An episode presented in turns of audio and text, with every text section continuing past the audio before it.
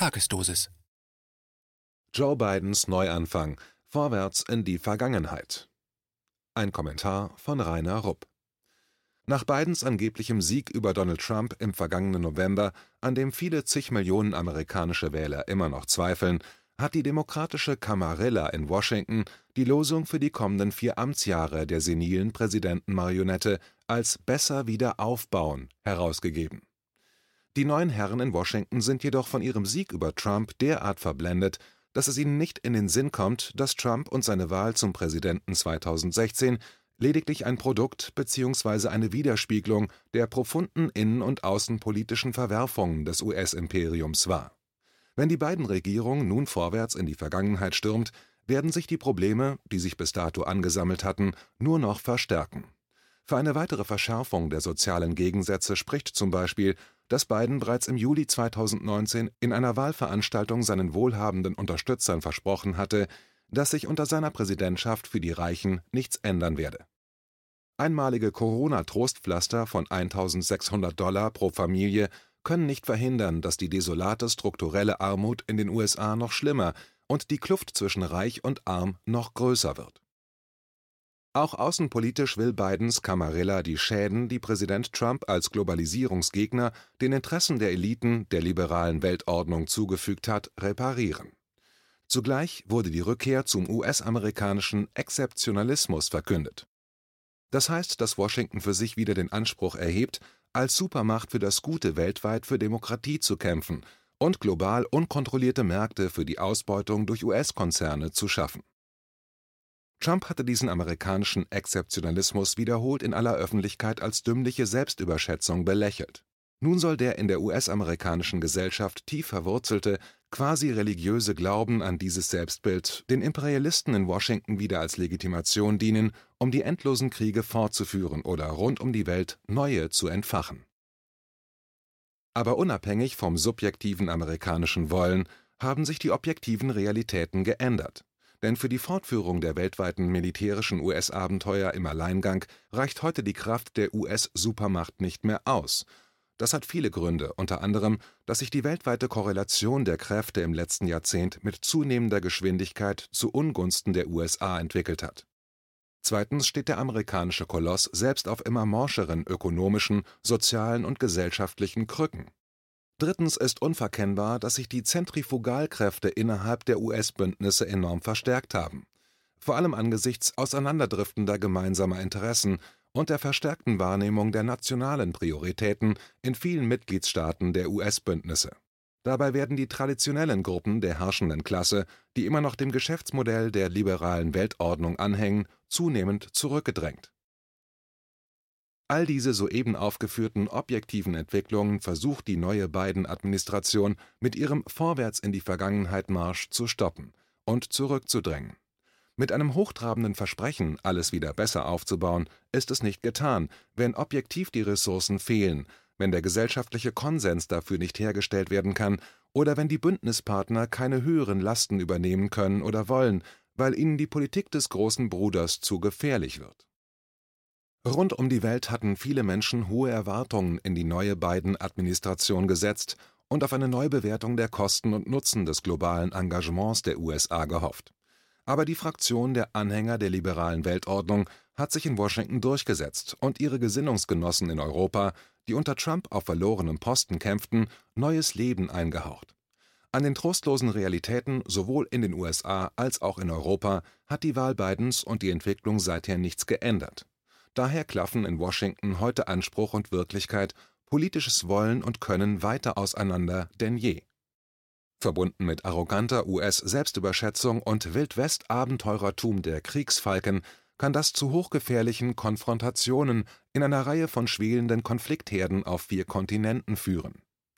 Nicht wenige Menschen weltweit haben in ihrer Naivität daran geglaubt, dass Biden und seine Clique aus neoliberalen Falken sich neu erfinden würde, wenn sie erstmal im Oval Office sind. Dann würden sie einen Reset-Knopf drücken und eine andere, eine friedliche Außenpolitik verfolgen. Da ist der Glauben an den Osterhasen realistischer. Schließlich ist es derselbe Joe Biden, der sich als Senator für die US-Angriffskriege gegen Grenada und Panama in den 1980er Jahren, auf dem Balkan in den 1990er Jahren und gegen Afghanistan im Jahr 2001 aussprach. Allerdings hatte er sich 1991 dem damaligen Angriffskrieg von George Bush senior gegen den Irak widersetzt, nur um etwas später diesen Schritt öffentlich zu bedauern Dafür unterstützte er umso stärker den verheerenden Golfkrieg 2003 gegen den Irak, ebenso setzte er sich für Obamas Bombardierung Libyens 2011 und zuletzt Syriens im August 2014 als Obamas Vizepräsident nachdrücklich ein. Bidens Außenminister Blinken. Joe Biden war schon immer ein in der Wolle gefärbter, neoliberaler Kriegstreiber, ebenso wie sein von den deutschen Herrschaftseliten hochgeschätzter neuer Außenminister Tony Blinken, der alle Schweinereien von Obama und Biden mitgemacht hat. Unter Obama war Blinken stellvertretender Außenminister für Europa und enger Berater von Biden. In der politischen Lehrzeit während der Trump-Regierung gründete Blinken im Jahr 2017 zusammen mit Partnern die geheimnistuerische Beraterfirma West Exec Advisors die mit diversen US und israelischen Rüstungsunternehmen zusammenarbeitete und so von Verhandlungen und Verträgen mit dem Pentagon profitierte. Nachdem Blinken jüngst seine Ernennung als Außenminister angenommen hatte, bekam er von seiner West Exec-Firma fast 1,2 Millionen US-Dollar als Abschiedsgeschenk. Victoria Fuck the EU Newland auch wieder dabei Entlang dieser politischen Linie nominierte Biden kürzlich auch Frau Victoria Fuck the EU Nuland zur Unterstaatssekretärin für politische Angelegenheiten, womit sie faktisch die dritthöchste US-Diplomatin geworden ist. Nuland hat 2014 beim Maidan-Putsch in der Ukraine eine besonders perfide Rolle gespielt, als sie dort nicht nur Plätzchen an die Neofaschisten verteilte, sondern ihnen auch half, in Kiew an die Macht zu kommen Folterversteherin als oberste Geheimdienstchefin.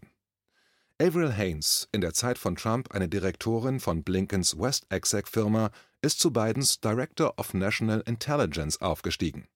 Als Rechtsberaterin Obamas und des US-Außenministeriums und später als stellvertretende CIA-Direktorin und stellvertretende nationale Sicherheitsberaterin lieferte sie Obama ein juristisches Feigenblatt über die Ausweitung der mörderischen Drohnenangriffe bei denen oft viele Zivilisten getötet wurden, zum Beispiel bei Hochzeiten, die zu Beerdigungen wurden. Avril Haines unterstützte auch die umstrittene Nominierung der Waterboarding-Befürworterin Gina Haspel als Direktorin der CIA unter Präsident Trump, obwohl Haspel für die Überwachung des Folterprogramms der CIA direkt verantwortlich war. Darüber hinaus schützte Haines mit dem von ihr geschaffenen Accountability Board (Verantwortungsausschuss) die CIA-Mitarbeiter davor, sich für ihren Einsatz von Folter verantworten zu müssen. Orwells 1984 lässt grüßen. Haines und ihr Team redigierten die Berichte des Ausschusses entsprechend. In ihrer früheren Position bei der CIA war Haines auch dafür verantwortlich, dass die kriminellen Geheimdienstbeamten nicht bestraft wurden, die sich in die Computer von Senatsmitarbeitern gehackt hatten, um deren Recherchen zum Folterprogramm der CIA zu löschen Jetzt ist Haines Bidens oberste Chefin der 17 US-Geheimdienste (Director of National Intelligence). In dieser Position hat sie einen offiziellen Sitz am Kabinettstisch und ist somit an allen Regierungsentscheidungen beteiligt. Kann man bei einer Vorgeschichte wie der von Haines von der neuen obersten Geheimdienstchefin erwarten, Zitat, dass sie den Machtmissbrauch der amerikanischen Geheimdienste zügeln wird? Zitat Ende, fragte The Guardian Ende November 2020 Globaler Krieger als Verteidigungsminister Der pensionierte Armeegeneral Lloyd Austin ist Bidens Verteidigungsminister.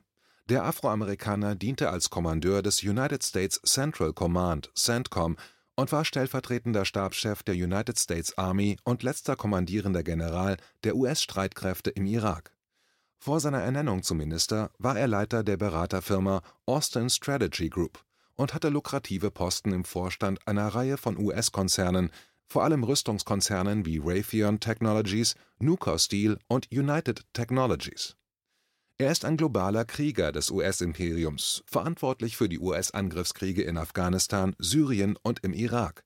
Nun wird er als Minister mit der Aufgabe betraut, weitere US-Aggressionskriege im Dienst der US-Konzerne zu planen die Art, wie er den US-Angriffskrieg gegen Irak beschrieben hat, sagt eigentlich alles über den Ex-General aus. Zitat: Was unsere Truppen im Irak im Laufe von fast neun Jahren erreicht haben, ist wirklich bemerkenswert. Sie gaben dem irakischen Volk seine Freiheit. Zitat Ende. Laut der Internationalen Juristenkommission ICJ in Genf geschah die Invasion des Irak weder in Notwehr noch war sie vom UN-Sicherheitsrat sanktioniert, und deshalb stellt sie das größte aller Verbrechen dar, nämlich das Verbrechen des Angriffskrieges. Deshalb gehört General Austin vor ein Kriegsverbrechergericht und nicht in einen Ministersessel. Das hier ist nur die Spitze des Eisbergs von Bidens Politik, das, was angeblich von Trump zerstört wurde, besser wieder aufzubauen. Aber danach sieht das nicht aus. Es ist der alte Wein, und auch die Schläuche sind nicht neu. Tatsächlich kann Joe Bidens Politik am besten mit Vorwärts in die Vergangenheit charakterisiert werden